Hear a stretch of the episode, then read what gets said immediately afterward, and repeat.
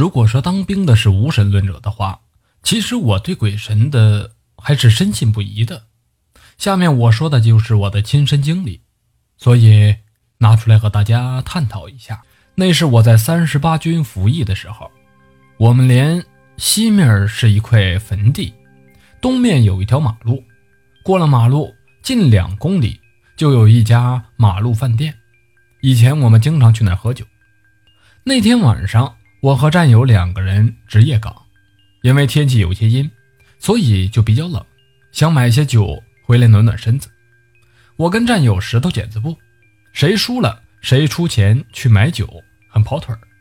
结果我战友输的，他就偷偷的从连队的围墙爬出去，然后到两公里外的饭庄去买酒。我就在岗亭里边等着他。可是等了好久，一直不见人影回来。当时我就心想：好小子，我不在，你一个人肯定是在那儿喝上了。我这心里按捺不住，也跳了出去。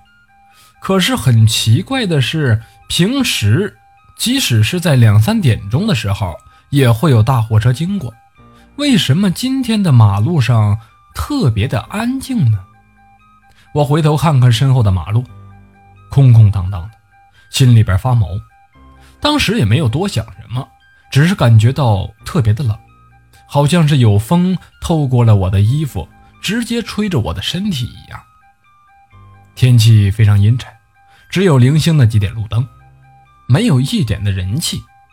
我只管着低头走路，有一种微妙的感觉，好像是有什么东西在我的身后跟着我一样。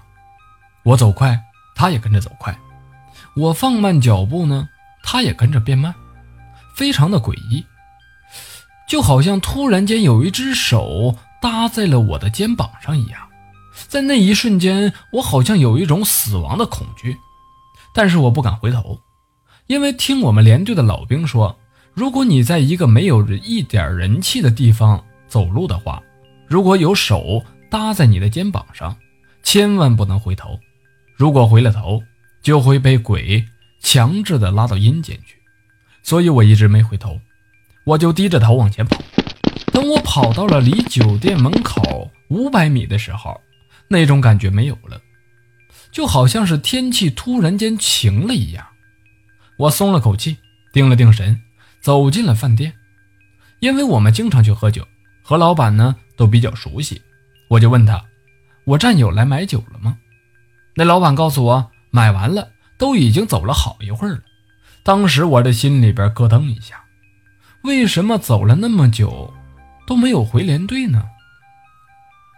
老板发现我直打颤，就给了我一杯小烧，让我压压惊。两杯酒下了肚，我这胆子呢也大了不少，就背着枪往回走。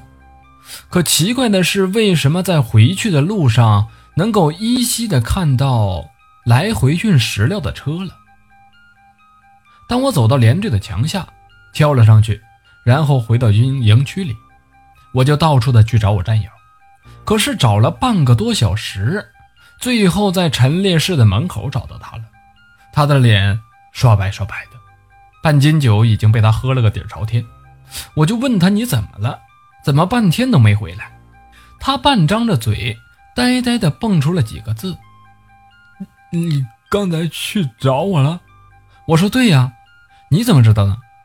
他就说我在门岗找你半天了，连个影子都没有。我猜你就是去饭店了。对了，你去饭店的路上有没有感觉到有手搭你身上啊？我当时以为你跟我开玩笑呢，我对着后面就一个后摆腿，结果啥都没有。我回头的时候，就看到一个白色的球悬在空中，就就那么贴着我的脸，我就没命的往前跑。当我跑到饭店买了点酒，就先喝了二两。可是回来的时候就一点事儿都没有。你刚才在路上碰着这样的情况了吗？我听他讲的很认真，并不是像是在开玩笑一样。我就害怕的点了点头。这个时候，我看了看表，岗哨的时间到了，该换下一岗。我们两个就蹒跚着回到了班里，交了下一岗。这一夜就这么过去了。第二天早上，我们出操的时候，班长对我说：“你的衣服后面怎么有个黑手印啊？”我脱下了衣服一看，果然在我的肩膀上有一个大大的手印。我立刻看了看我那战友的衣服上，也有个黑色的手印。当时我非常害怕，就把衣服脱下来换上了另外一件。到中午午休的时候，我去洗衣服。可是发现那手印怎么也洗不掉，最后我把那衣服给烧掉了，还拿了些酒祭了祭。至于我那个看到了白色球状的战友，在后来的一次演习中莫名其妙的死于心脏病。